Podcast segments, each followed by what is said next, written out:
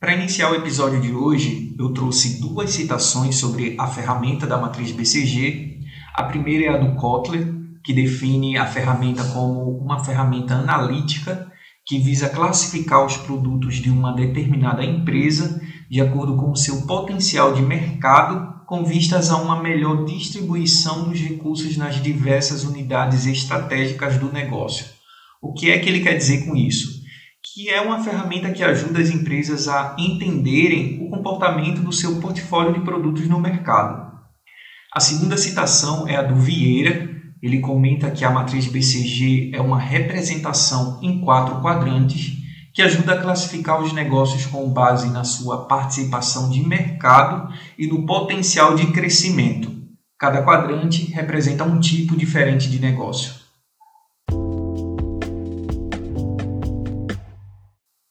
Olá, ouvintes do ADM em 8 minutos. Eu sou Anderson Mendes e hoje, no último episódio do ano, eu trouxe um tema bem interessante, matriz BCG, que é uma das inúmeras ferramentas de planejamento estratégico que tem disponível no mercado, e essa ferramenta ela auxilia as empresas a analisarem o seu portfólio de produtos. Para iniciar, é importante nós entendermos de onde surgiu a matriz BCG. É um desenvolvimento feito pelo consultor Bruce Henderson. Ele trabalhava em uma empresa líder em consultoria de administração chamada Boston Consult Group, e é daí que vem a sigla BCG. É, foi um desenvolvimento ali feito nos anos 70, sob o comando do Bruce Henderson, e o objetivo deles ao criar a matriz BCG era ajudar as empresas a entenderem o posicionamento do seu portfólio de produtos no mercado. Nos anos seguintes, claro que a matriz BCG se tornou popular em todo o mundo e as empresas adicionaram essa ferramenta no seu processo decisório. Mas qual é a ideia da matriz BCG? Como é que funciona a metodologia da ferramenta? O objetivo é classificar os produtos ou os negócios em quatro quadrantes. E esses quatro quadrantes refletem em quatro possíveis combinações de alto e baixo crescimento com alta e baixa participação de mercado. E aí, esses quatro quadrantes são identificados como ponto de interrogação, estrelas, vacas leiteiras e abacaxis. Os pontos de interrogação são aqueles negócios ou produtos que operam no mercado de altas taxas de crescimento mas com baixa participação relativa de mercado. Geralmente, a maioria dos produtos começam como pontos de interrogação, porque é algo novo, é algo que está sendo introduzido no mercado.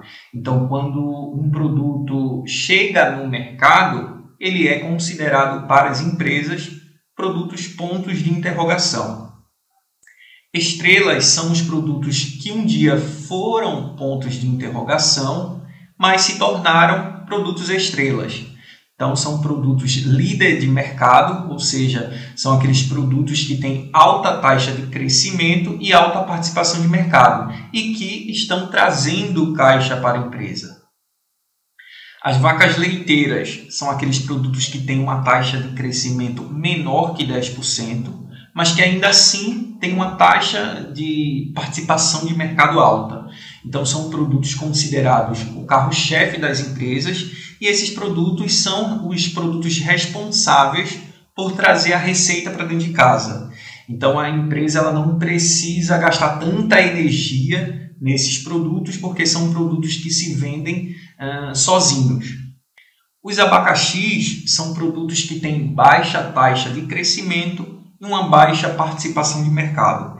Então, são produtos que proporcionam baixos lucros ou até mesmo perdas financeiras para a empresa e são produtos que talvez estejam no fim de sua vida útil. Então, cabe à empresa, a partir daí, decidir se é interessante manter esse produto no seu catálogo ou tirar esse produto de circulação. Referente à estratégia de negócio, os produtos ponto de interrogação eles precisam de decisões estratégicas mais robustas. Os produtos estrelas demandam mais investimentos para que um dia esses produtos se tornem vacas leiteiras.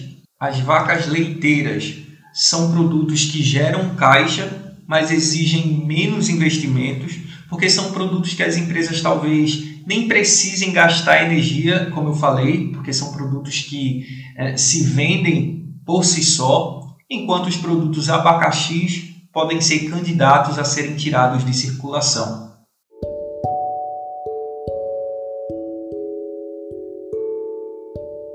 Em resumo, a matriz BCG oferece uma perspectiva valiosa para a gestão estratégica, porque classificando os produtos ou negócios em quadrantes distintos, ao destacar a importância do equilíbrio entre produtos de alto e baixo desempenho, a ferramenta ela orienta as decisões estratégicas e assim ela consegue promover a alocação eficiente dos recursos que a empresa tem disponível para investir. No entanto, é crucial lembrar que embora seja uma ferramenta valiosa, a matriz BCG deve ser utilizada com sensatez, considerando contextos específicos e dinâmicos do mercado, porque como sabemos, o mercado ele, ele tem ali constantes mudanças, né? ele se altera com muita facilidade. Espero que você tenha encontrado informações importantes sobre essa ferramenta e para finalizar, eu quero te desejar um ótimo final de ano que em 2024 seja um ano repleto de realizações e bênçãos para você. E se você gostou desse episódio, não deixe de curtir, de compartilhar. Segue o ADM 8 Minutos na sua plataforma de áudio preferida. E se quiser me acompanhar no Instagram, meu arroba é a.mendes e até a próxima.